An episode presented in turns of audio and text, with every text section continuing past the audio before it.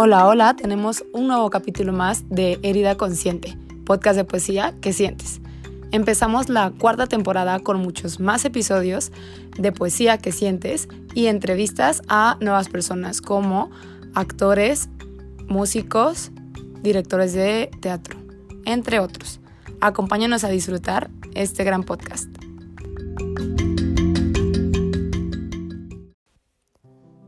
La paradoja de ser dominante, por Pili Alba. Dominación y sumisión parecieran dos términos de polos opuestos que se repelen y explican a su vez. Tener el poder sobre las cosas pareciera ser el deseo de todo hombre, detrás del que se esconde el miedo profundo a sufrir. Todo ser humano prefiere hacer todo aquello que le cause placer y le evite el dolor. Es una premisa del aprendizaje y de la misma evolución. Cuando intentamos someter a nuestro dominio personal todo aquello que toque nuestra conciencia, nos convertimos en tiranos y en esclavos del temor a ser dañados. No obstante, la vulnerabilidad no perdona a ningún ser vivo. No podemos escondernos bajo tierra. El control de todo aparentemente es la habilidad del fuerte, pero sombras de su pasado se, hacen presentes.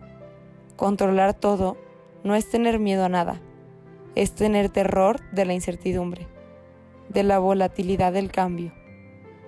No puedo adaptarme a lo que no conozco.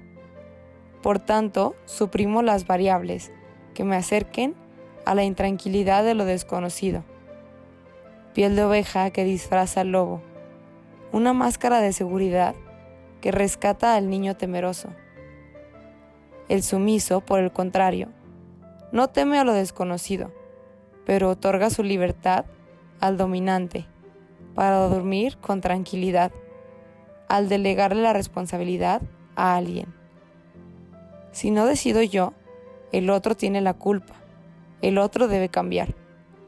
Dejar que otros decidan por mí. Calma, la ansiedad de mi existencia. Utilizo la máscara de incapacidad para posponer la escritura de mi libertad. No soy protagonista, solo soy un espectador de la realidad, una víctima de la casualidad.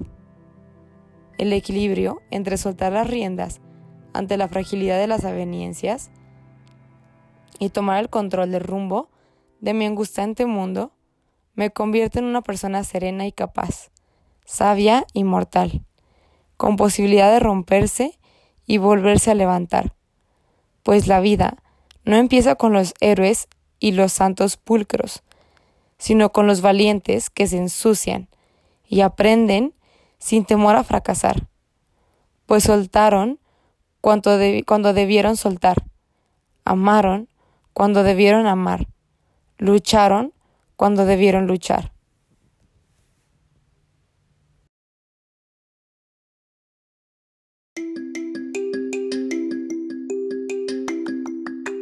Y no te olvides de seguirnos en redes sociales para más contenido psicoeducativo y de poesía. Puedes encontrarnos en TikTok y en Instagram como Herida Consciente, podcast de poesía que sientes.